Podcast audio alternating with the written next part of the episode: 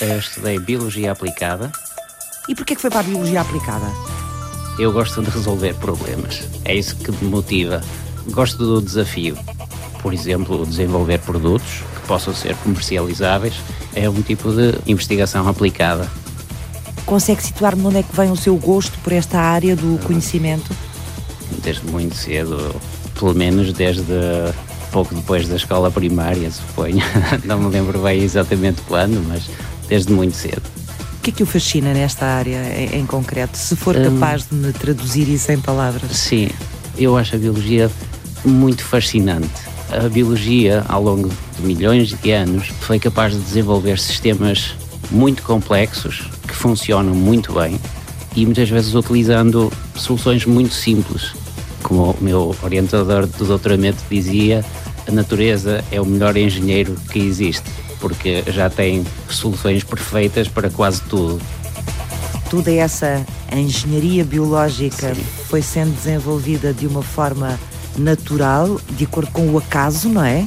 Sim. E nós hoje entramos numa época em que começamos a eliminar esses mecanismos, esses sistemas e começamos nós a usá-los de uma forma voluntária e objetiva, portanto, começamos a, a, manipular esses sistemas. Sim, é verdade. O que pode ser bastante interessante. E assustador também ao mesmo também, tempo. Também, É como, como tudo, não é? Tanto pode ser, eh, algo pode ser utilizado para o bem como para o mal. O que é que permitiu esta mudança?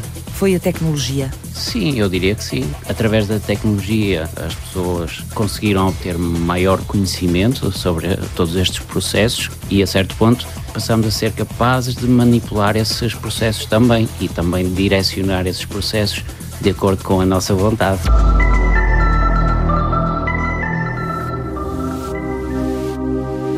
Biofabricação é possível imprimir células e tecidos diretamente e construir uma estrutura tridimensional com uma determinada arquitetura. Pedro Costa é especialista em biofabricação. Assim como também é possível usar impressão 3D para construir dispositivos nos quais é possível depois inserir células e tecidos e criar estruturas 3D que são semelhantes aos tecidos que encontramos no corpo humano. Imprimir tecidos humanos numa impressora 3D? E o que sai da prensa são mesmo tecidos humanos? São parecidos. Parecidos como? Sabe que as estruturas que encontramos na natureza e no corpo humano são muito complexas e nós tentamos ao máximo construir estruturas que são o mais parecidas possível com as estruturas naturais. Pela própria capacidade inata destas células e tecidos, quando os colocamos em determinadas condições, em determinadas arquiteturas, eles próprios são capazes de gerar algo que é bastante parecido com o tecido nativo. Há uma inteligência das células, ou seja, se lhes dermos o ambiente necessário, elas organizam-se, crescem e reproduzem-se. Como é que se faz a bioimpressão? Bom, nós podemos colocar vários tipos de células em eh, localizações muito específicas no espaço. Podemos colocar um tipo de célula A junto ao tipo de célula B, de modo a que interajam e formem algo que desejamos. Isso é uma vertente que é a organização espacial de diferentes células e tecidos. A outra é também o tipo de estímulos que proporcionamos a estas células. Podemos utilizar meios de cultura com fatores de crescimento que influenciam as células a diferenciarem-se num tipo de célula, até influenciar a maneira como elas interagem com outras células e com materiais à sua volta. Como é que se encoraja as células a criar tecido? Por exemplo, estímulos mecânicos. Um estímulo bastante comum é simplesmente a perfusão de fluidos através da superfície das células. Muitas vezes funciona como um estímulo para as células se diferenciarem num determinado tipo de célula adulta. Outro tipo é, por exemplo, a compressão destas estruturas, o esticamento de, das estruturas, que muitas vezes são os estímulos que as células sentem em condições normais. Vamos então estimular células indiferenciadas para que elas se transformem num tecido específico do nosso corpo, Pedro. Se queremos criar tecido ósseo, fazemos compressão destas estruturas com células, porque as células de osso estão habituadas a serem comprimidas devido ao peso do corpo. fazer osso com células através de uma bioimpressora 3D. Onde é que os tecidos humanos feitos em 3D se aplicam? A medicina regenerativa, em que um paciente tem um acidente ou um defeito ósseo ou num tecido qualquer e nós criamos algo parecido a esse tecido e substituímos ou reparamos o tecido com esse substituto. A outra é criar estas estruturas semelhantes a tecidos para estudar os próprios tecidos. Criamos dispositivos, colocamos células dentro desses dispositivos com uma determinada arquitetura, uma determinada composição e depois estudamos como as células reagem a estes ambientes. Fazer testes em tecidos humanos sem ter que usar humanos? Um exemplo é o melhor estudo da reação dos tecidos a fármacos. É algo que é bastante procurado atualmente na indústria farmacêutica. Qual é a vantagem de testar os novos medicamentos em tecidos humanos, em vez de os testar em animais de laboratório ou em células humanas em cultura, como se fez até agora? São 2D, ou seja, são apenas películas muito finas de células e tanto esta cultura em 2D como os testes em animais não são propriamente semelhantes ao que acontece no corpo humano, ou seja, não são modelos ideais. E por isso que a indústria farmacêutica neste momento procura um modelo melhor. Por um lado, algo que seja muito mais semelhante ao humano, muito mais do que um animal, porque o animal funciona de maneira diferente, assim como algo melhor do que estas culturas 2D, que são apenas 2D, são sistemas muito, muito, muito simples que também acabam por funcionar de maneira diferente.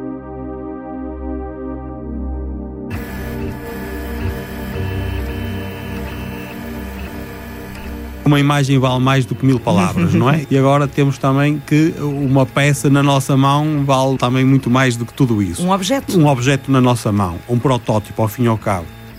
Quando é que começámos a modelar rapidamente em três dimensões?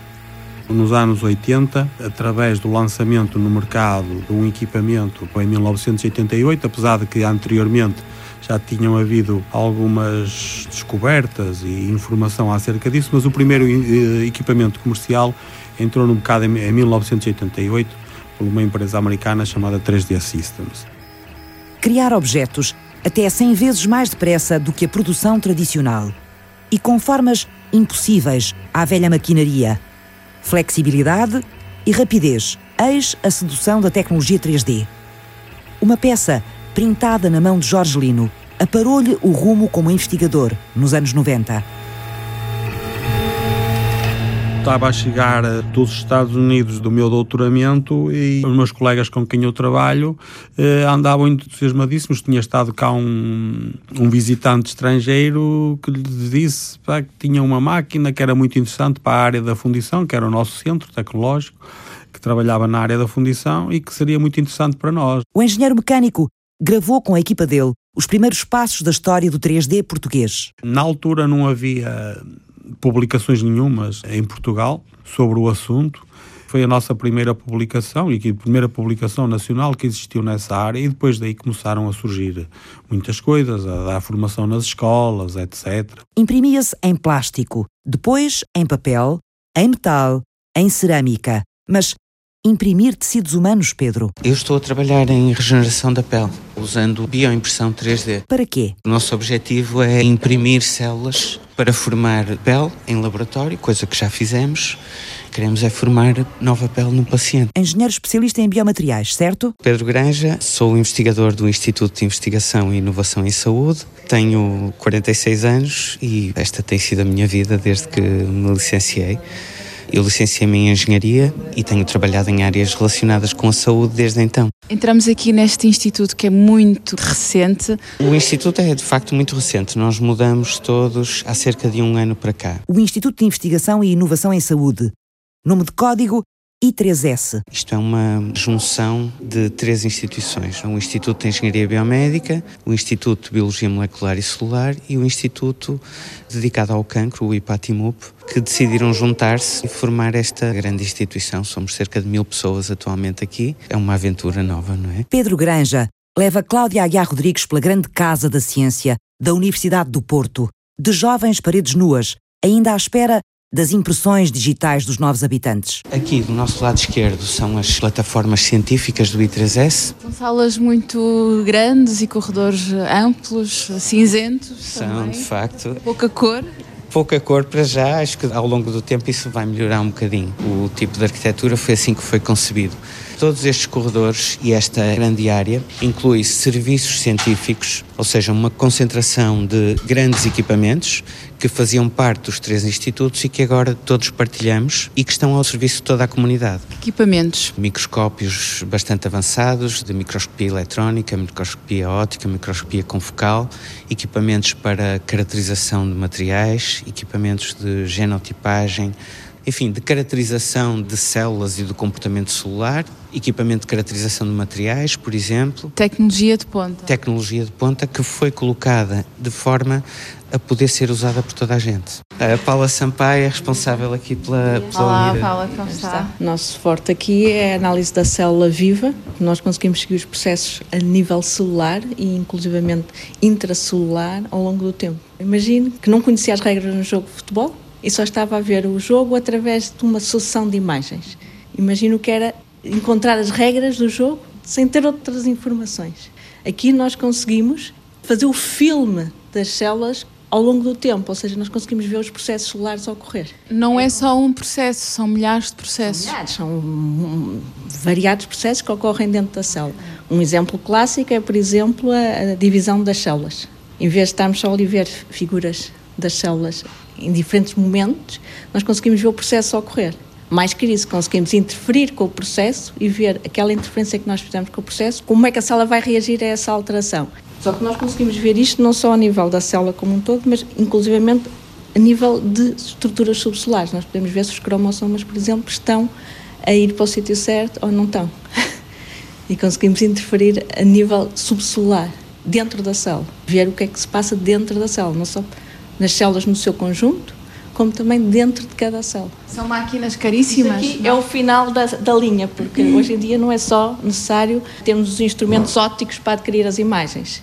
Grande parte do trabalho passa depois por processar essas imagens e extrair dados quantitativos dessas imagens. No fundo, as curas são feitas de pequenas descobertas que fazem a base do conhecimento, que depois tem que ser junto para fazer a cura, digamos assim.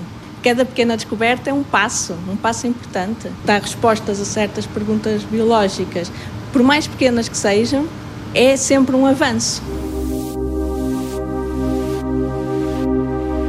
Descobrir o funcionamento das células, como faz a Paula Sampaio, é a base para conseguir copiar depois os processos que a natureza criou. Reproduzi-los, como faz o Pedro Costa, com a ajuda da impressão 3D. E criar tecidos humanos. Foi a construção dos primeiros bioreatores no final da faculdade que levou o biólogo ao mundo da engenharia de tecidos.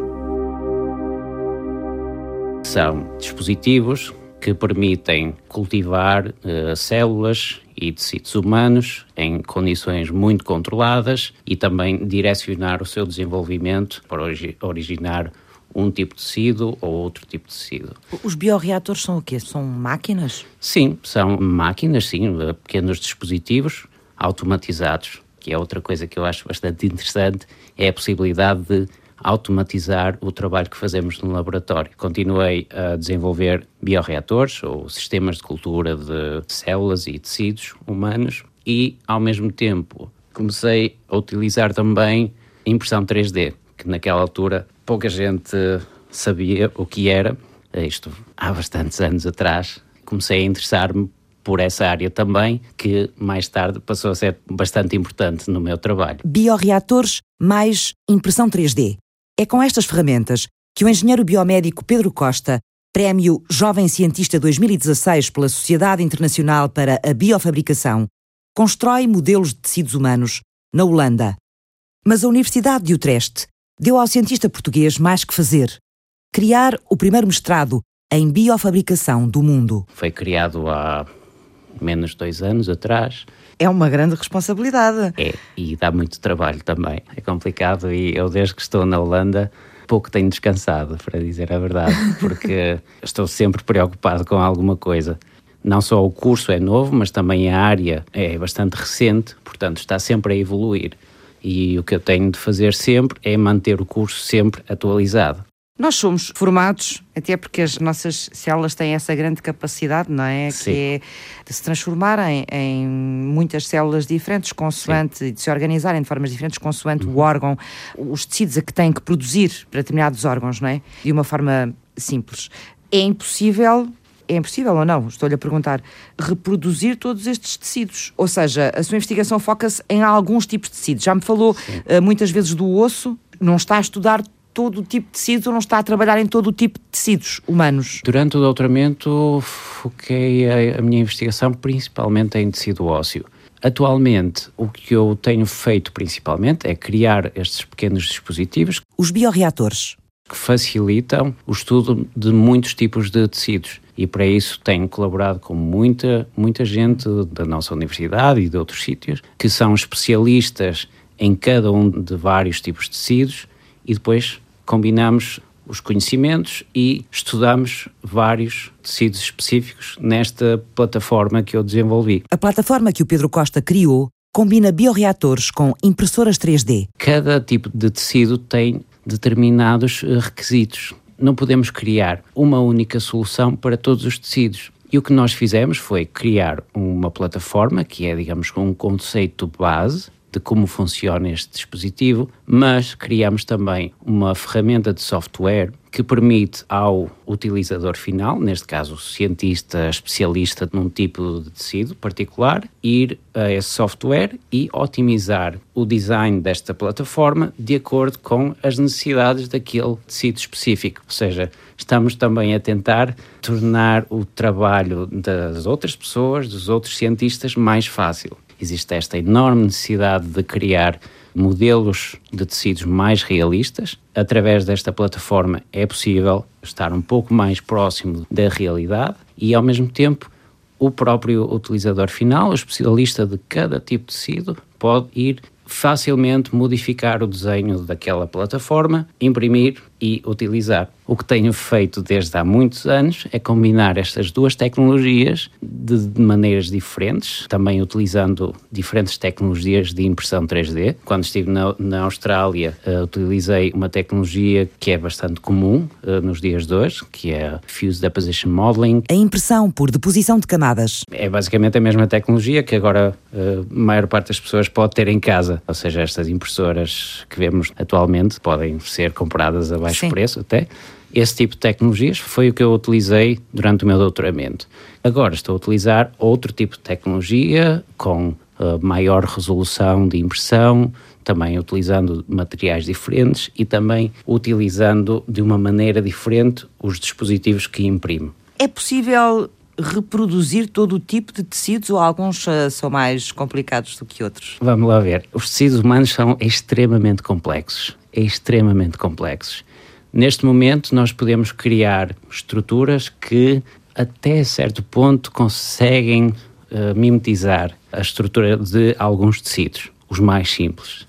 Mas se formos para a estrutura de um órgão, isso é extremamente complexo e eu creio que não poderemos fazer isso sem termos ferramentas de software que permitirão uh, automaticamente criar estas estruturas complexas que não podem ser desenhadas por uma pessoa. Tem que ser. Não uh... pode ser com cabeça, papel e caneta só. Não, Tem... e por isso mesmo é que e eu estou a trabalhar nisso. A criação destes dispositivos utiliza software que automaticamente gera estas estruturas que nós queremos criar porque a certo ponto torna-se demasiado complexo para uma pessoa poder fazer isso. Na prática, para poder avançar para estruturas mais complexas. Sim, exatamente. Quais são os tecidos mais simples? Disse-me que havia uns que conseguimos já reproduzir alguns tecidos, aqueles que são mais simples. Quais são? Sim, eu diria que os mais simples, e mesmo os mais simples são complexos na mesma, eu diria que são osso, cartilagem e também a pele. Tem arquiteturas mais simples, também menos tipos uh, celulares do que encontramos em outros tecidos e, e órgãos. No ponto inverso estarão que tecidos? Uh, Aqueles mais complexos, sim, que, os que serão mais difíceis de vir a reproduzir? A estrutura de, de um rim ou de fígado, sim, são estruturas bastante complexas, porque são basicamente uma amálgama de imensos canais e muitos tipos de células diferentes a interagirem de uma maneira muito complexa. Uma combinação de tecnologias vindas da engenharia biológica, os bioreatores, e da indústria, a impressão 3D, fazem da biofabricação uma das grandes disciplinas do futuro. Fabricar tecidos e órgãos humanos. Para já, para serem testados na indústria farmacêutica e para enxertos de osso, pele e cartilagem. Adiante, ainda não se sabe. Mas o sonho é conseguir criar órgãos humanos em laboratório e abrir uma nova era na área dos transplantes. Longe? Sim. Ficção? Talvez. Mas quantos devaneios deram origem a criações? Interrogações que regressam na segunda parte do ponto de partida. Até já. Qual é o trabalho de Pedro Costa? Desenvolver uns dispositivos, que são bioreatores, produzidos por impressão 3D. A aventura do investigador começou no Instituto de Saúde e Inovação Biomédica australiano. Durante a impressão 3D, imprimia não apenas esse bioreator, mas também uma estrutura que origina estruturas semelhantes aos tecidos que queremos gerar. Na prática, imprimir tecidos humanos usando a tecnologia 3D. Em uma única impressão, imprimindo o bioreator e o conteúdo do bioreator.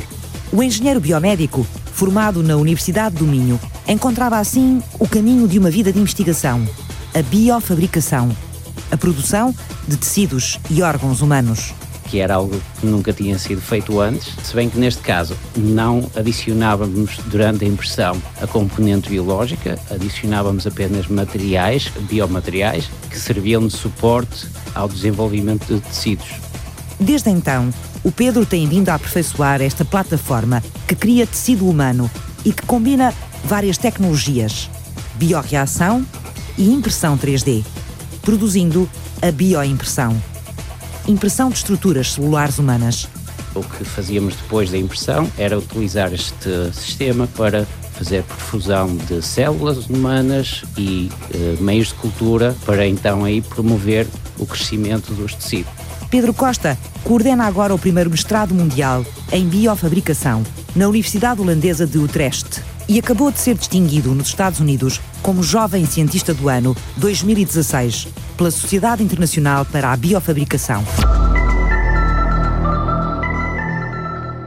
Qual é a aplicação da bioplataforma desenvolvida em 3D pelo investigador português? É a criação destas estruturas à semelhança do tecido que queremos substituir ou reparar. Por exemplo, obter um modelo 3D de uma tíbia ou de uma secção de tíbia e depois desenhei este bioreator à volta desta secção de tíbia, que tem uma forma otimizada para a perfusão de fluidos através desta estrutura e depois da impressão da estrutura com o bioreator à volta, fiz perfusão de células de tecido ósseo para gerar uma réplica do tecido que queremos reparar. Já está? No final, simplesmente abrimos o sistema e tiramos o que será o substituto do tecido que queremos substituir. Até parece simples, e tem mais aplicações? A criação de modelos 3D de tecidos, em que simplesmente temos uh, formas muito simples, muitas delas num mesmo dispositivo, e dessa maneira permite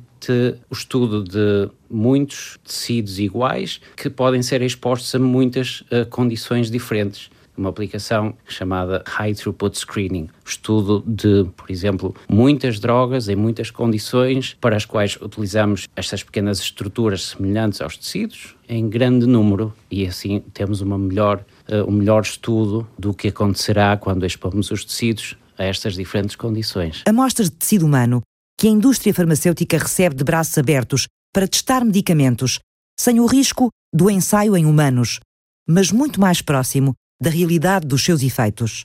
Pedro Costa cria a tecnologia que permite a investigadores como Pedro Granja, no Instituto de Investigação e Inovação em Saúde, na Universidade do Porto, aspirar à bioimpressão de pele ou de cartilagem, cada vez mais complexa e mais próxima do original, o humano. No laboratório, o especialista em biomateriais desvenda a Cláudia Aguiar Rodrigues o universo da bioimpressão. A diferença para aquelas impressoras 3D que agora se compram numa Vorta, no assim, é que esta é uma bioimpressora, ou seja, é para imprimir células. E é preciso trabalhar em condições estéreis. Por exemplo, aqui nós só estamos a testar e a montar. Depois temos que colocar isto dentro de uma câmara de fluxo laminar. Mas imagina, o que nós fazemos aqui é imprimir pele, construída artificialmente. Por exemplo, aqui o que vê são duas seringas em que nós colocamos uma substância que é um hidrogel, ou seja, uma substância do género da gelatina, com, com bastante água, ou seja, semelhante ao ambiente que as células têm no organismo, e aqui colocamos células junto com essa substância. Por exemplo, no caso da pele, podemos colocar várias células diferentes e depois no software controlamos o que é que queremos imprimir. Por exemplo, imprimir uma camada com um tipo de células, outra com outro e fazer a forma que quisermos. A bioimpressão para já traz-nos muito mais vantagens do que a impressão 3D normal, que as pessoas têm usado para imprimir bonecos e coisas que depois acabam por ter pouca utilidade para já.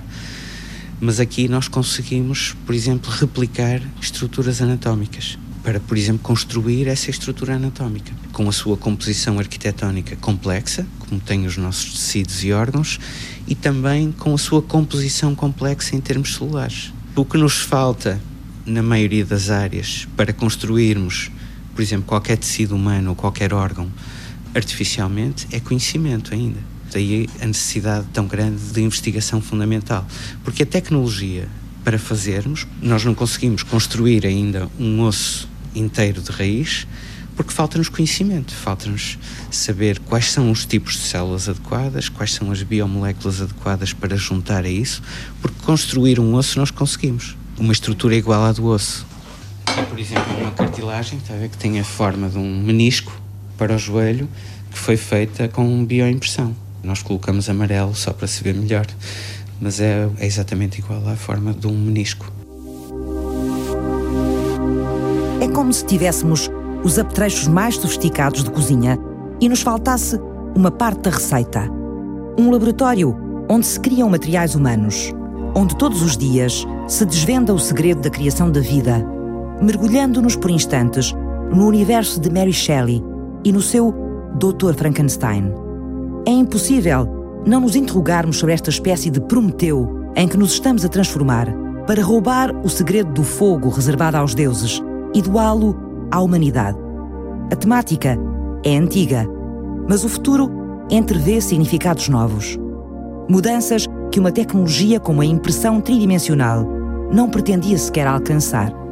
Ela nasce no mundo pragmático da produção, com o simples objetivo jorgelino de fazer protótipos. Protótipos não funcionais. Exato. Protótipos que serviam apenas para estudar e aperfeiçoar o funcionamento dos futuros objetos. Este protótipo permite rapidamente um grau de contacto com os interlocutores num processo de desenvolvimento de um produto novo muito forte e muito mais produtivo, digamos, do que um desenho 2D. Quem é que são logo os primeiros grandes utilizadores destas tecnologias? A indústria automóvel também a indústria de moldes, em que precisam também de um objeto para depois desenvolver o molde. São empresas que lideram sempre um bocado as introduções tecnológicas, para já não falar, por exemplo, a Fórmula 1, a própria indústria de armamento, a própria indústria militar e a aeronáutica que introduzem sempre as tecnologias primeiro.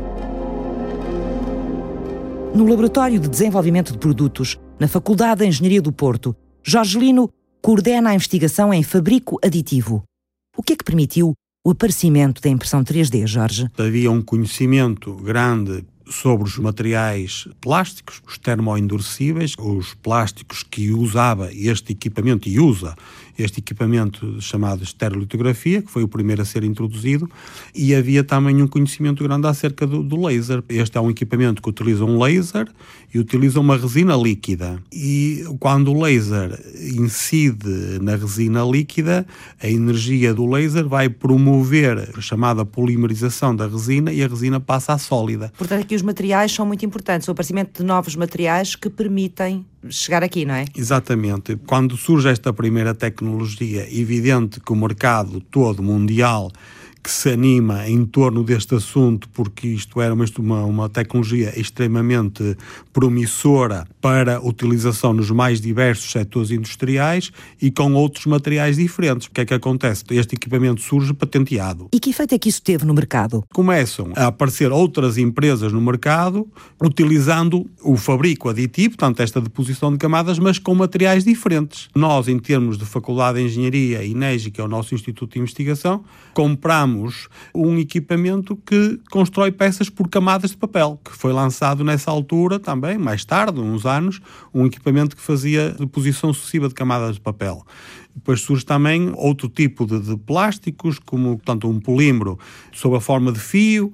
Surge também um processo chamado SLS, que é por pó de polímero, que era um nylon, e assim sucessivamente começam a aparecer no mercado os mais diversos sistemas, sempre todos patenteados. E, portanto, assistimos ali num período de 5, 10 anos ao aparecimento de uma série de empresas utilizar o mesmo princípio de base, que é a adoção sucessiva de camadas, mas com materiais diferentes e com a forma de os consolidar, digamos, diferente. Um dos casos mais gritantes é a introdução do fabrico de peças metálicas. A impressão em metal? O fabrico de peças metálicas é extremamente atrativo, porque a máquina poderia produzir um protótipo metálico e nesta altura já estamos a falar de protótipos não apenas para visualizar, mas eu teria logo a sair da máquina uma peça metálica que eu poderia utilizar no meu componente automóvel, que eu podia utilizar na aeronáutica, que eu poderia utilizar na Fórmula 1. A peça que me saía já não era um protótipo, já era a minha peça final. Isso é um dos avanços grandes. É um dos avanços grandes. E portanto, 3D.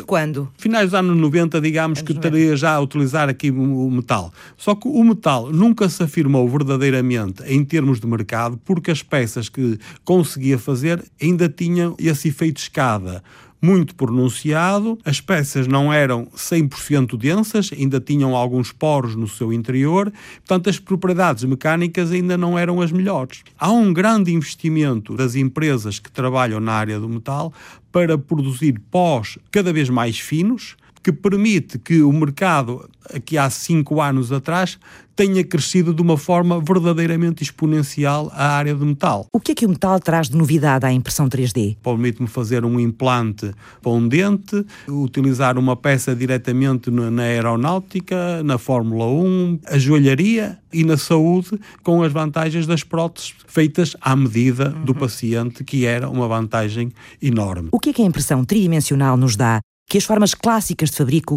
não nos conseguem dar? Rapidez maior rapidez possível. Criar o objeto com as propriedades que nós necessitamos, propriedades de resistência e acabamento superficial que nós necessitamos porque eu consigo, com os processos tradicionais, ter graus de acabamento espelhados, etc., com os processos tradicionais. Aqui não, não conseguimos e, portanto, não faz muito sentido usar estas tecnologias para fabricar uma peça para depois andar a, a acabá-la com determinados processos de, de fabrico. Exato. Nesse portanto, sentido, a rapidez era a grande vantagem. Sim. A rapidez e os materiais que utiliza que permitem obter peças com qualidade superficial idênticas, semelhantes às obtidas por processos tradicionais. Com os anos, as patentes foram começando a cair. O mercado 3D tornou-se mais livre. O que é que isso permitiu, Jorge? Permitiu uma grande evolução tecnológica, a introdução no mercado de muito mais empresas, com muitas inovações, o aparecimento das chamadas comunidades de open source, em que se divulgou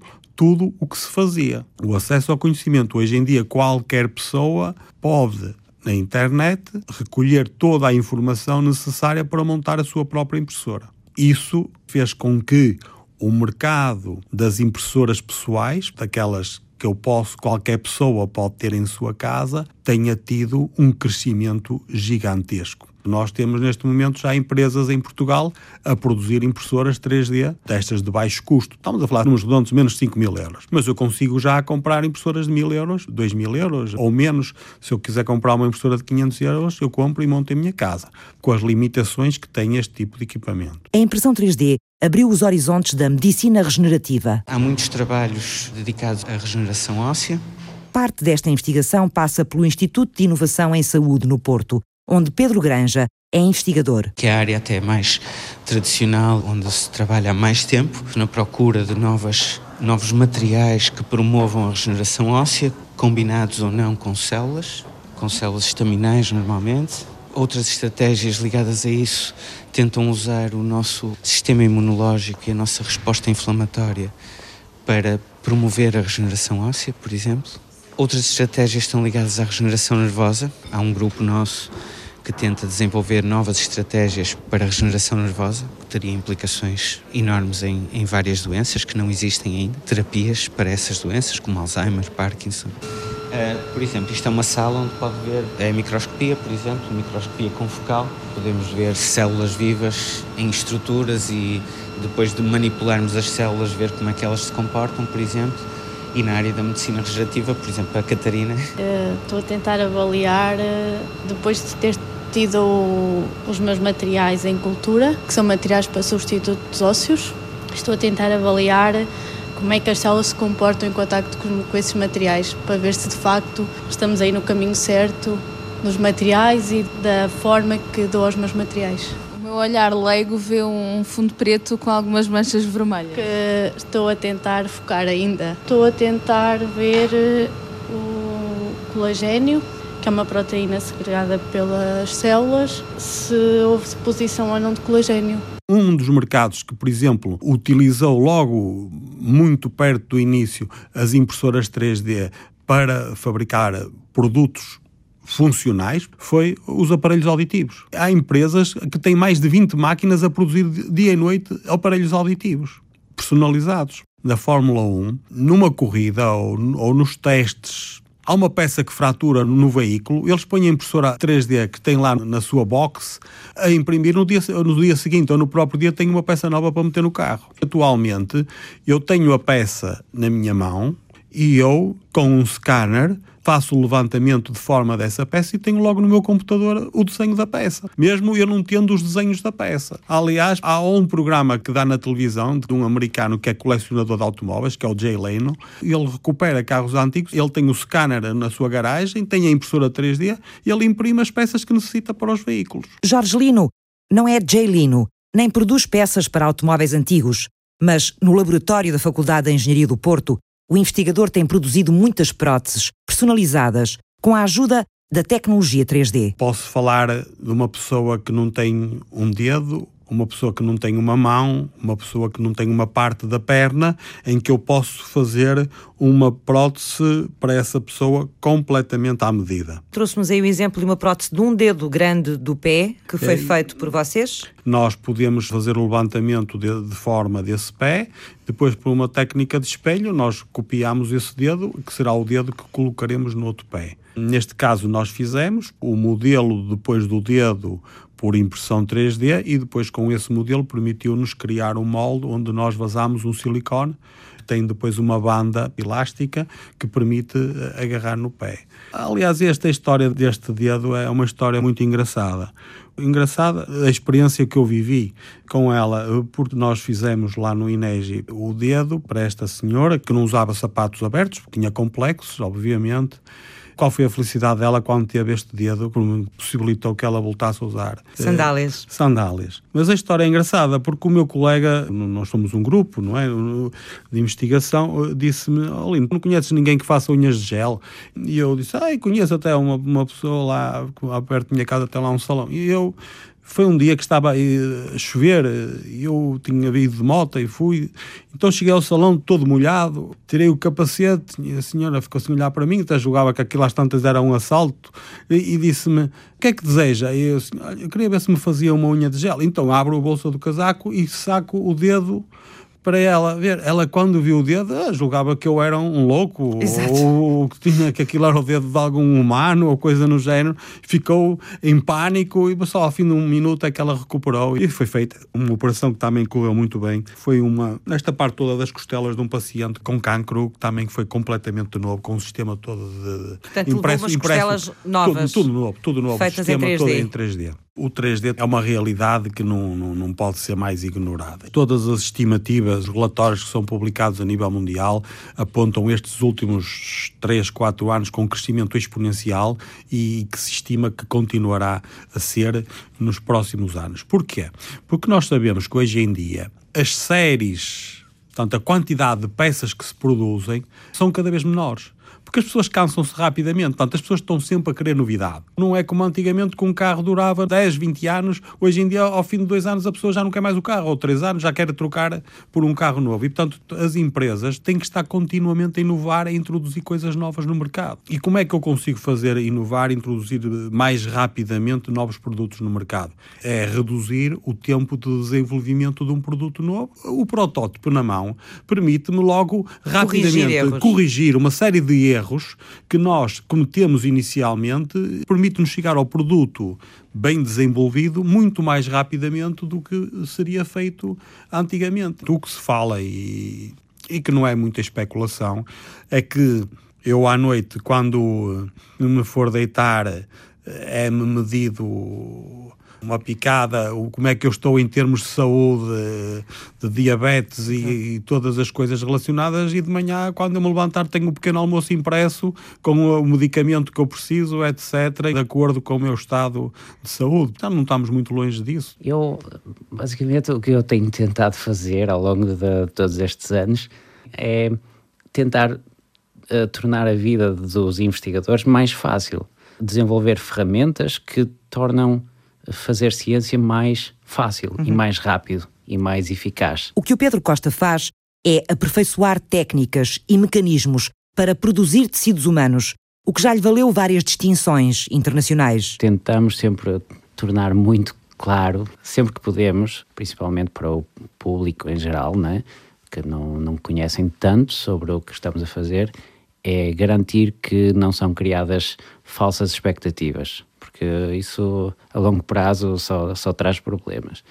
Tentamos sempre fazer bem claro o que fazemos exatamente, que são coisas que neste momento bom, ainda estamos no início, ainda falta imenso por fazer. Tentamos fazer uma distinção muito clara entre o que é realidade e o que é ficção científica. Obviamente que uh, é útil, eu diria, eh, pensar no futuro e tentar perceber e imaginar o que poderá ser feito no futuro. É assim que as coisas eh, evolvem. E eu creio que esta área poderá fazer muito pela saúde humana em geral. A primeira forma de ter um impacto uh, significativo na, na, saúde é através destes modelos, porque é algo que, que pode ser utilizado mais rapidamente. E depois, a mais longo prazo, são aquelas estratégias mais de medicina regenerativa, em que se substitui um órgão por outro criado no laboratório. Mas, obviamente, isso está no futuro, provavelmente há muitos anos do, do presente, mas que eu creio que será possível um dia. Agora, não sei quando. Fizeram este programa Pedro Costa. É muito bom pelo menos de vez em quando, ter reconhecimento pelo trabalho que se faz. Obviamente que fico sempre extremamente contente quando ganho um prémio, porque é um trabalho duro, bastante duro. Jorge Lino.